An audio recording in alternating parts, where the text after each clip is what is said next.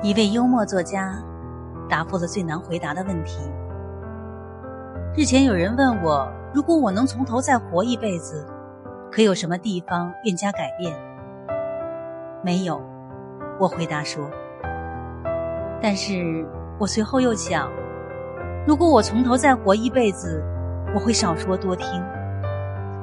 我会请朋友们来家吃饭，哪怕地毯有污痕，沙发褪了色。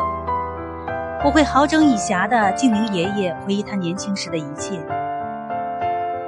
我绝不再坚持夏天关闭汽车窗子，只为了我的头发刚做好，刚喷过发胶。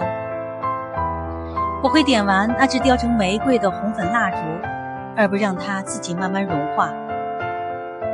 我会像孩子们一样，坐在草地上，而不怕草把衣服弄脏。我会在看电视时少哭少笑些，而在观察人生时多哭多笑些。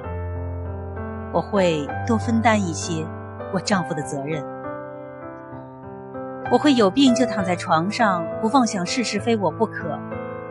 我会在买任何东西不再只因其合用、耐脏，担保用一辈子不坏。怀胎九月，我不再恨不得早点分娩。而愿时时刻刻的深自了解我体内的生长，是我帮助上苍创造奇迹的唯一机会。孩子蒙吻我的时候，我会永远不说“慢些，先去洗手好吃饭”。我会更多说“我爱你”，更多说“我抱歉”。